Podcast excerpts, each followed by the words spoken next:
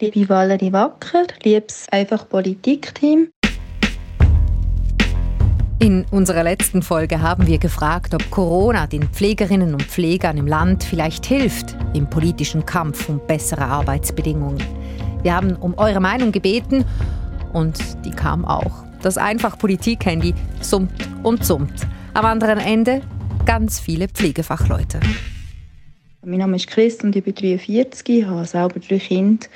Und ich finde, es ist schon gut, wenn mehr ausgebildet werden. Wenn sie aber nicht im Job bleiben, sind wir wieder gleich weit. Und ich muss ehrlich gesagt sagen, ich habe selber drei Kinder, eins im Teenageralter und ich rate ihnen ab, Pflegeberuf zu wählen. Die Bezahlung ist okay, aber du schaffst spät, Wochenende, Nachtschicht, zum Teil sieben Tage am Stück. Eben, und darum schaffst du es manchmal gar nicht mit 100 Prozent das durchzuhalten. Die Arbeitsbedingungen mit Schicht, Wochenend und Nachtarbeit, die waren wirklich ein Riesenthema.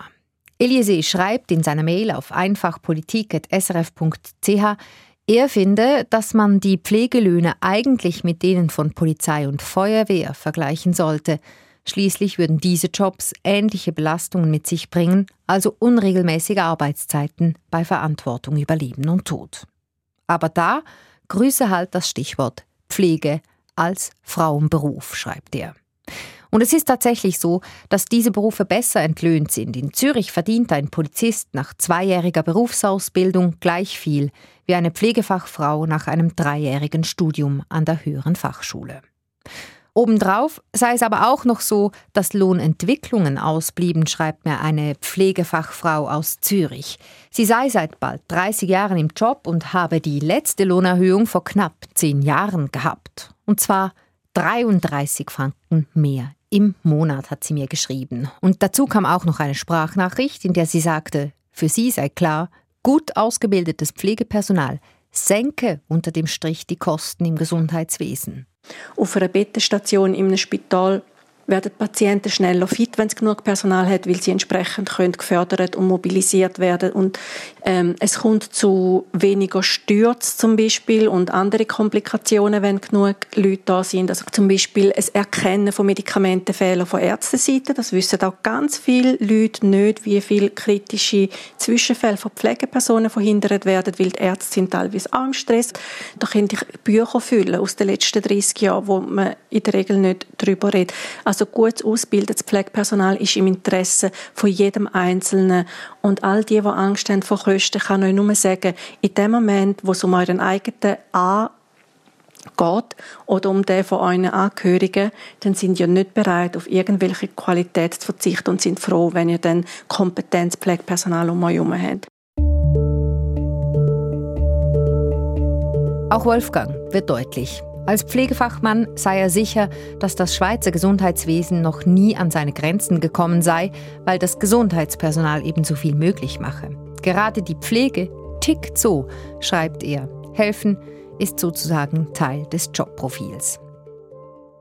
Es gab so viele Rückmeldungen, dass es wirklich schwierig ist, auszusuchen. Sarah zum Beispiel schreibt, sie mache gerade ihren Master und stehe im Prinzip am genau gleichen Punkt wie Sevencia, die wir interviewt haben in der letzten Folge. Die Arbeitsbedingungen, die müssen sich ändern, schreibt sie.